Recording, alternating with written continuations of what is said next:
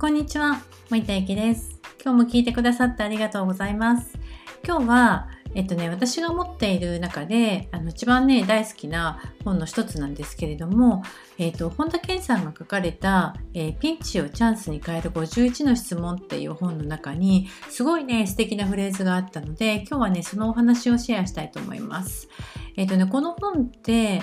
多分ね10年ぐらいもっと前かなに書かれた本だと思うんですけどたまたまね本屋さんで見つけてすごい素敵だなと思ってあの買った後ずっと何かあるごとに見てるんですよね。でそれは何どんな時かっていうとあの俗に言うモヤモヤが始まった時なんですよ。であのやっぱり私も起業して、まあ、一人でね起業家としてスタートしましたけど順調じゃなかったかって言えばそんなこともないしじゃあ順調だったかって言えばそんなこともないと思うんですよね。なんだけど、まあ、ある一定サイクルみたいな感じでなんかもっと他にできることないのかなとかなんだろうななんか違うこと私だからお届けできることってなんかないのかなみたいなことをこう考える考えるモードにはまっちゃう時があるんですよ。でこのモードになるといつもこの本が出てくるんですけれども、えっと、モードになっちゃうと何が起こるかというといやなんか大丈夫かな私と思ったりとか何したらいいのかなと思ったりとかでどうしようかなあれもしようかなこれもしようかなって思ったりとかしてまあいっか明日また考えようかと思って寝ちゃうんですよね。でこれがもうなんかね何日も続くわけです。でこうなるともうほんとひどくなってきちゃってなんかもう今日出てこない結論は明日も出てこないし今日できないことは明日もできないんだけどもう確実なのは時間が刻々と過ぎていってるっていうことなんですよ。でそんな時にこの本を見てこうバラバラバラってやってたんですけど、えっと、目に留まったのがこのままの人生10年続いたとして一番後悔することは何ですかっていう質問だったんです。でもし今満足してたとして、まあ、このままの人生が10年続いたらすごくハッピーだと思うしそれがハッピーじゃないとしたら何かを変えなきゃいけない。で何か考えなきゃいけないんだけど何だろうってことなんですけれども、えーどうですか？あなたにもこんな経験ないですかね？もし今の人生が10年続いたとしたら一番後悔することって何でしょう？で私の場合は、えっと、このままモヤモヤしながら生きるの嫌だなっていう結論に達したんですよね。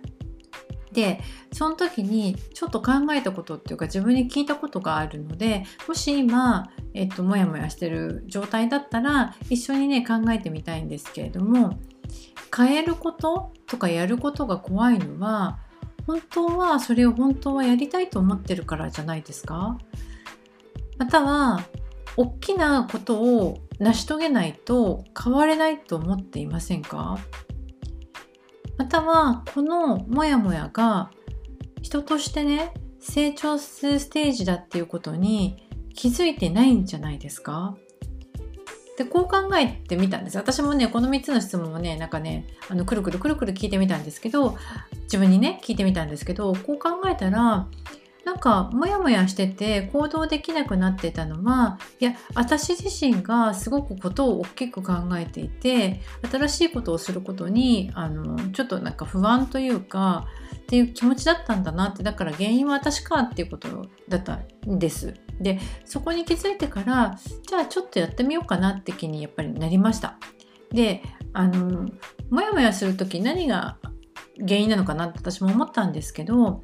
一つのドアが閉まったら本当は新しいドアが開くんですよ開くんだけれども一つのドアが閉まること一つを諦めること一つをやめることっていうことだけに目がいっちゃってるから怖いと思うんですよね。で新しいドアが開くこと新しいことがうまくいくこと新しいことが認められていくことっていうことが確証がないって今の時点だと思うかもしれないんですけど確証がないって思っちゃってるから怖いんじゃないかなと思うんです。なので、まあ、私もねあの1個のドアをちょっと閉めてもう一つのドアを開けてみようと思います。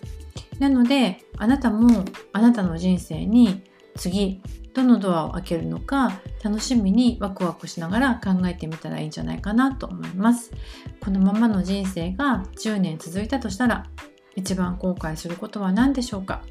これもね考えてみるといいんじゃないかなと思います。もしね今今大変だとかうまくいかないとか特にねこの時期だと今年はね特にそういうこと考えることも多かったかもしれません。何か新しいことしたいけどできないなって思ったかもしれません。